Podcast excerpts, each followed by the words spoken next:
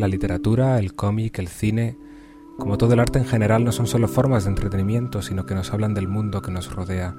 Eh, me doy un paseo por mi colección de DVDs y me encuentro Brasil de Terry Gilliam, que nos habla de la alienación en un, en un futuro tecnificado, en un mundo tecnificado. De alienación nos habla también Kafka en el proceso, la alienación del ciudadano frente a un estado burocrático.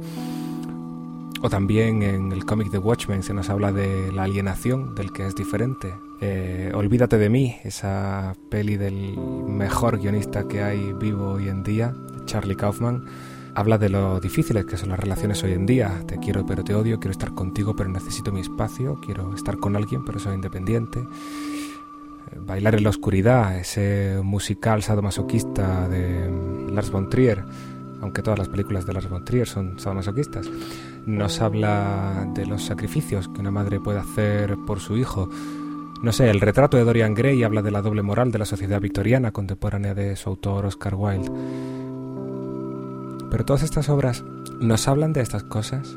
No nos hablan de estas cosas porque no son ensayos. No se paran a hablarnos de un mundo tecnificado en el que el individuo no utilizan esa clase de abstracciones. Esos mensajes se deducen del contenido del texto. Porque los textos se estructuran no solo en partes como vimos en la sesión anterior, sino también en capas.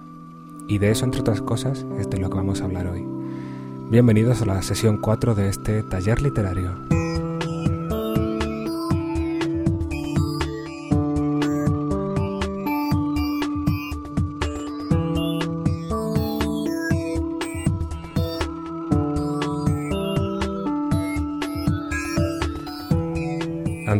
Entrar en materia vamos a repasar un poco. La semana pasada os puse por primera vez en este taller unos deberes. Eh, os recomendé leer el relato de Ray Bradbury, La Sirena, que es una preciosidad. De hecho, ya habréis visto que finalmente, bueno, me dio el punto y grabé una especie de versión audiolibro del relato para que pudierais leerlo mientras vais conduciendo.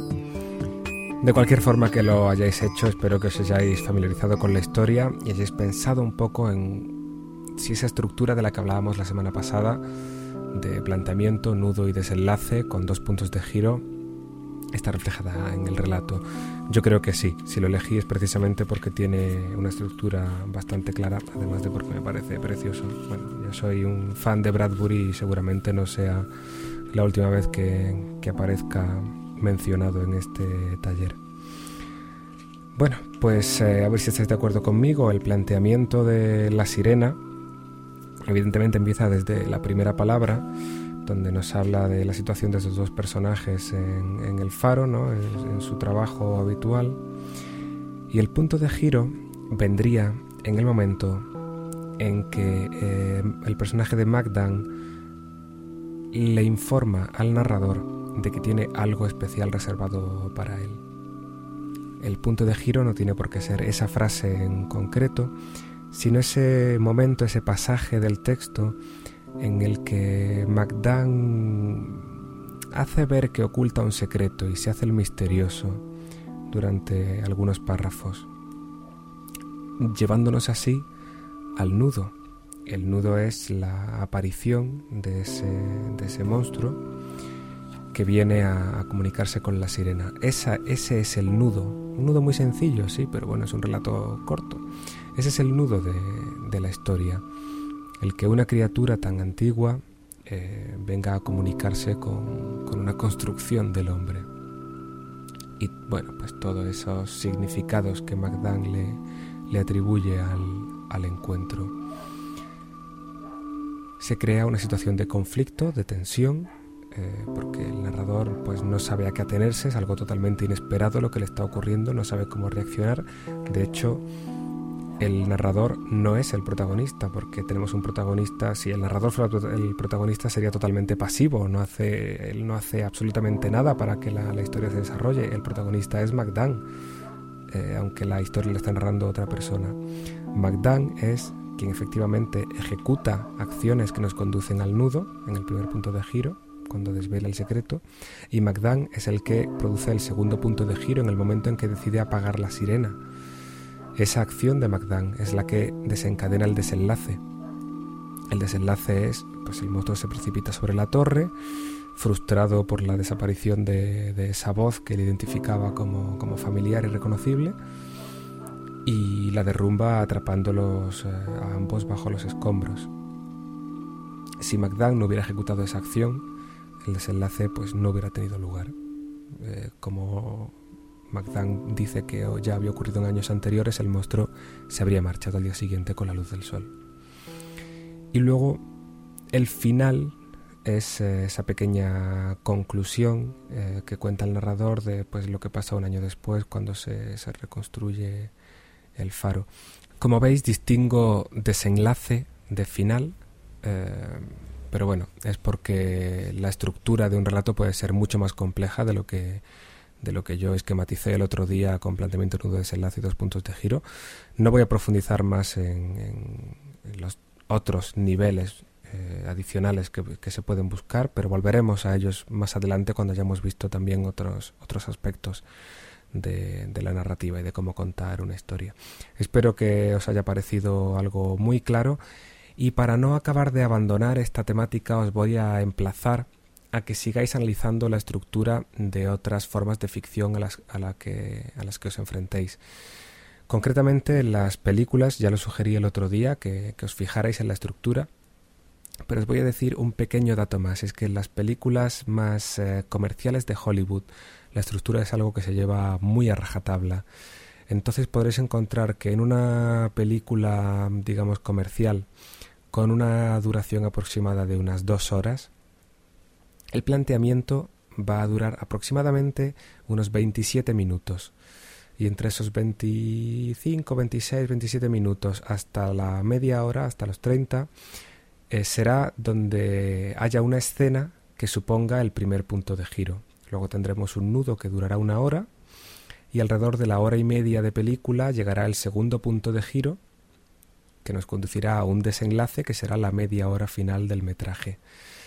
Si os parece que exagero, ved unas cuantas películas de aquí a, próximo, a la próxima sesión del taller y ya me diréis si, si he acertado o no o en cuántas he acertado.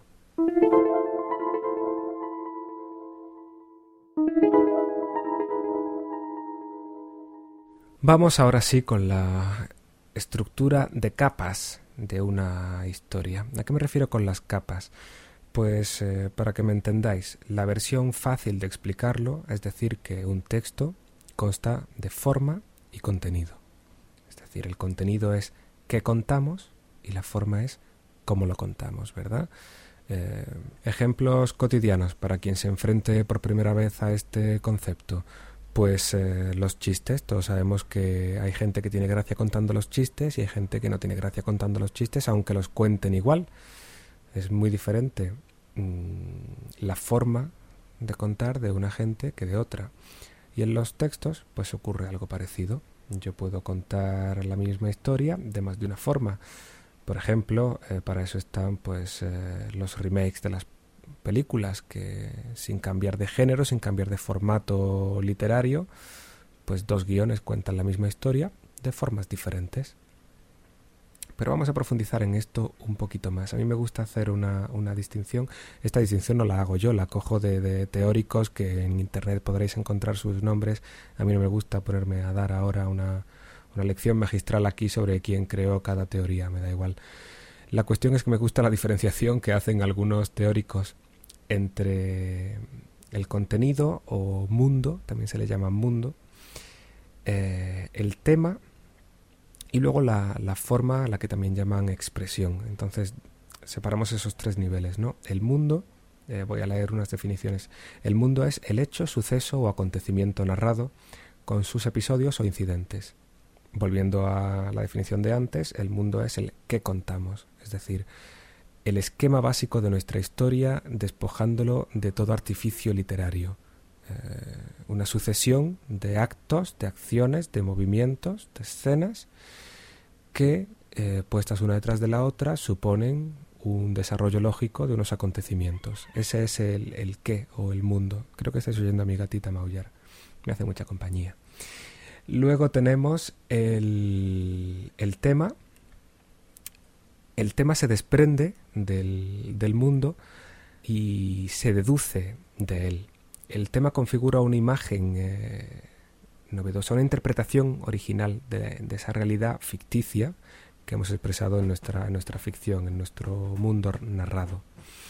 El tema son los mensajes que transmite la obra, las reflexiones, las moralejas de, las, de las viejas fábulas, los debates que surgen a raíz de la historia. Ese es el tema.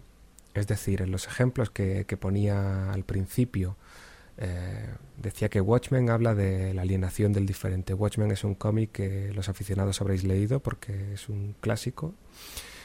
Y los que no habéis leído el cómic, pues dentro de unos meses tendréis oportunidad de, ver la película. Que espero que esté tan bien como Iron Man, que la vi ayer y me gustó mucho, pero me voy por las ramas. Watchmen habla de la alienación del diferente, dicho al principio, y realmente no habla de eso, habla de superhéroes. Es un cómic de superhéroes con un trasfondo, con una con un enfoque bastante distinto al que al que nos tienen habituados. Porque para eso es Alan Moore, que es así de creativo el hombre.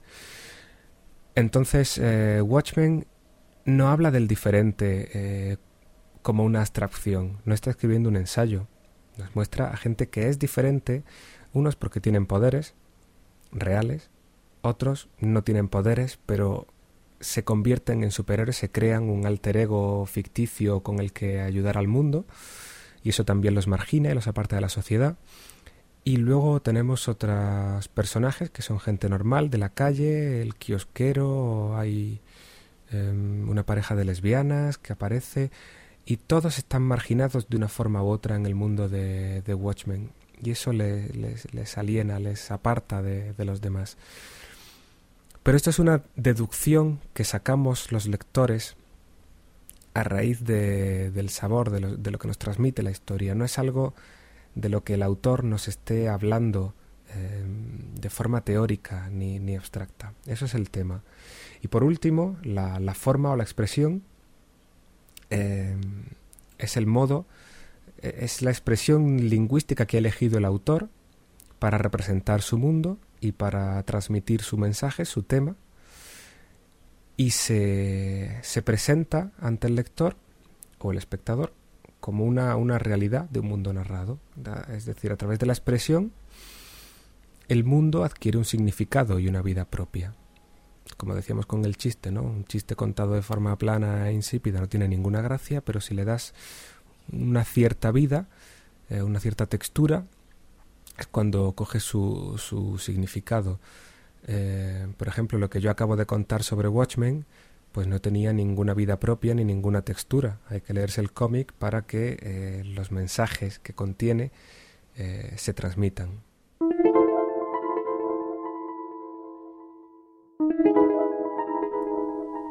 Voy a poner algunos ejemplos más para profundizar en esta idea y aclararla. Eh, voy a seguir con el ejemplo de la semana pasada de, la película Matrix, en el que el contenido es el mismo que, resumimos eh, en la sesión anterior, eh, cuando hablábamos de, la estructura, las cosas que van pasando, el informático que busca entender qué es esa cosa llamada Matrix, al que le ofrecen tomarse una píldora roja o una píldora azul, elige la roja, entonces despierta en el mundo real, aprende lo que es Matrix, Mm, se enfrenta a la duda de si es el elegido o no. Esas son las cosas que van pasando, ese es el contenido de, este guion.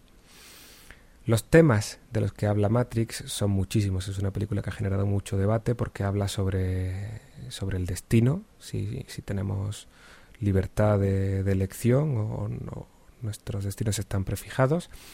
Habla de, de la mismísima estructura de la realidad, pone en duda si lo que estamos viviendo es real o no habla de muchas cosas, de en qué consiste la felicidad cuando tenemos ese personaje del traidor que decide, decide traicionar a sus amigos para, eh, para que le vuelvan a dormir y llevar una vida feliz, aunque sea falsa.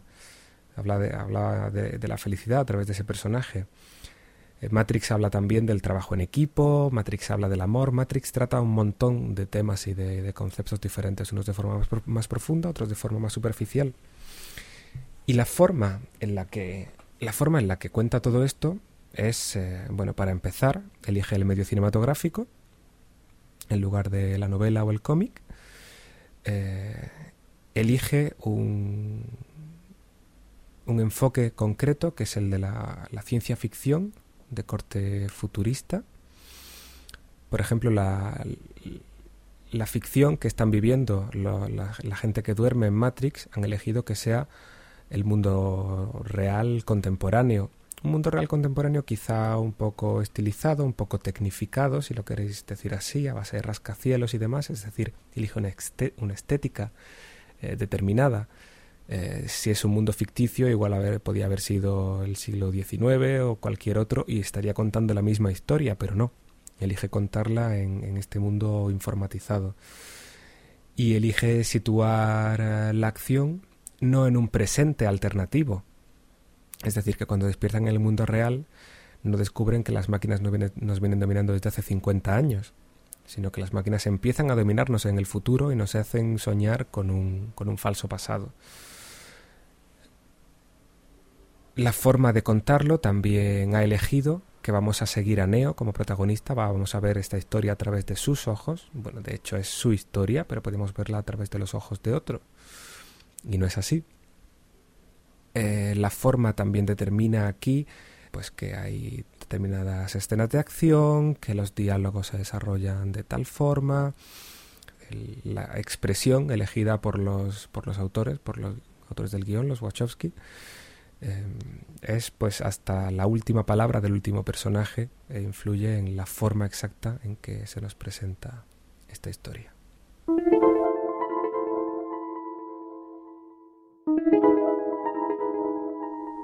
Aclarado ya, espero ese concepto con, los ejemplos, voy a hablar ahora de, otro tema que son los recursos literarios o recursos expresivos o tropos, según a quien le preguntes, que creo que tienen bastante relación con lo que, con lo que estamos hablando. En concreto, dos que recordaréis seguro de cuando estábamos en la escuela, que son la comparación y la metáfora.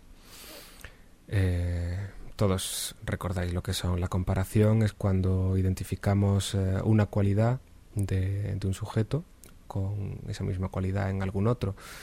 Por ejemplo, em, tus ojos son azules como el cielo o tus eh, dientes son blancos como perlas, o directamente tus dientes son como perlas. Lo que estamos identificando se deduce que es el color blanco y por tanto se asemejan los dientes a perlas, tus dientes son como perlas. Esa es la comparación. Y ahí está la, partícula como para indicarnos esa relación de semejanza entre un elemento y el otro. Frente a eso tenemos la metáfora, que es una versión, pues yo diría que literariamente más rica de la comparación, mm, porque se salta el, paso intermedio del cómo y directamente nos identifica a un sujeto con, con otro a través de esa, de esa semejanza. Entonces podemos decir algo así como las perlas de tu boca. Evidentemente nadie tiene perlas en la boca, salvo que se esté mm, mordiendo el collar, sino que estamos hablando de los dientes, de los dientes como antes, pero ya no hay un cómo que, establezca una comparación, sino que hay una identificación total entre eh, los dientes y las perlas, las perlas de tu boca.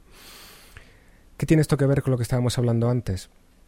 Pues tiene que ver que a veces eh, del texto, a veces no, continuamente, del texto se deducen cosas que no se dicen en el texto, pero que por el conocimiento que el lector tiene del mundo es capaz de interpretar.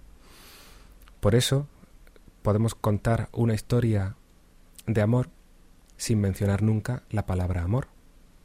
Así tendremos un contenido, que es una historia de dos o más personas, y un tema, el amor, sin necesidad de que, como decía antes, hablemos expresamente de él llamándolo por su nombre. De hecho, ese es otro tema que trataré en otro momento, eh, las abstracciones, el hablar de términos abstractos como el amor o la libertad. A mí es algo que me revienta en, literatura y en, y en diálogos y en, creación en general. Pero eso, en eso ya profundizaré en otro momento porque puede llevarme un ratito explicarlo en profundidad. En cualquier caso, quiero que mantengáis eh, el ojo abierto en las lecturas que hagáis durante las próximas semanas, quiero que mantengáis el ojo abierto a comparaciones y metáforas que encontréis en, vuestros textos. De hecho, si queréis, podéis eh, repasar eh, el texto de Ray Bradbury, el de la, sirena, buscando, buscando eso, comparaciones y, metáforas. De hecho, podríamos hablar de un tercer eh, recurso expresivo, que es la alegoría, y que es una especie de versión extendida de la metáfora. Es decir, la alegoría es cuando a lo largo de todo un texto cogemos prácticamente todos sus elementos y los identificamos con aquellos del tema del que en el fondo estamos hablando pero que nunca mencionamos eh, textualmente. Por ejemplo, me viene a la cabeza el caso de Rebelión en la Granja de George Orwell, donde esas luchas eh, entre los distintos animales de la granja no nos están contando una historia a lo Baby el cerdito valiente, nos están hablando del fascismo, que había en Europa en, la época en que se escribió la novela. Eso es una alegoría de una situación política. Eh, no, no, nos pretende contar literalmente una historia de cerditos y pollos. ¿Y por qué os cuento esto aquí mezclado con el tema de la estructura por capas? Pues para lanzaros unas cuantas ideas sobre formas en las que podéis eh, darle profundidad a vuestras historias. De la misma forma en que en la sesión anterior hablábamos de cómo enriquecer las ideas que tenéis para vuestra historia, encajándolas dentro de una estructura mayor que les dé un desarrollo suficiente, pues eh, también es interesante plantearse si vuestra historia tiene eh, una profundidad suficiente, de qué forma los mensajes que queréis eh, contar pueden llegar mejor al público, que nunca es lanzando los mensajes directamente como eslóganes, sino haciendo que los vean a través de los ojos de vuestros personajes, haciendo que el propio lector llegue a las conclusiones a las que vosotros queréis llevarles. Y pienso que estos recursos, como la metáfora o la, o la alegoría, pueden ser tremendamente útiles, no ya solo a un nivel estético, eh, las comparaciones que utiliza Bradbury en Las Sirenas son tremendamente estéticas, pero no tienen demasiada profundidad, mucho más allá a nivel temático. Pero sí que pueden utilizarse estos tres recursos literarios para enriquecer, enriquecer vuestros textos.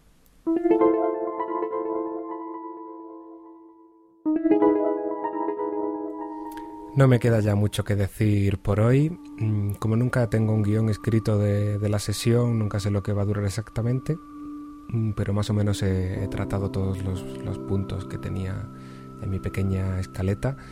Eh, solo me queda encomendaros, bueno, pues que sigáis leyendo, que sigáis escribiendo, que sigáis analizando la ficción del tipo que sea eh, con la que paséis vuestros ratos de ocio os eh, emplazo también a que busquéis en, la sirena de Bradbury la, estructura de capas, es decir, que penséis cuál es el tema, por supuesto cuál es el contenido o mundo, y que penséis cuáles son los elementos de la forma, cuáles son las formas de expresión que ha elegido Bradbury para transmitirnos esta historia. Para la siguiente sesión, no sé exactamente todavía de lo que voy a hablar. Eh, hoy han salido un par de temas en los que quiero profundizar, que son el, lector, es decir, qué esperamos de nuestro lector cuando, cuando escribimos o de nuestro espectador cuando redactamos un guion. Pero para entrar en ese tema también necesitaré hablar de, los narradores, entonces no sé por dónde empezaré. Y luego está el tema de evitar las abstracciones, que me parece también muy interesante. Así que bueno, eh, de esta de este pequeño saco de ideas saldrán los contenidos de, la siguiente sesión. No sé lo que tardaré en tener la lista porque dentro de una semana me, marcho fuera por un tiempo. Yo resido en el sur de España y me voy a Alemania a trabajar durante una temporada, entonces eh, no sé lo que tardaré en instalarme. Voy a llevarme todo el equipo de sonido para poder trabajar allí, pero tendré que comprarme una fuente de alimentación para el micro y eso no sé el tiempo que me puede llevar, teniendo en cuenta que no hablo ni una palabra de alemán. En fin, espero que seáis pacientes y la sesión número 5 no se retrase demasiado.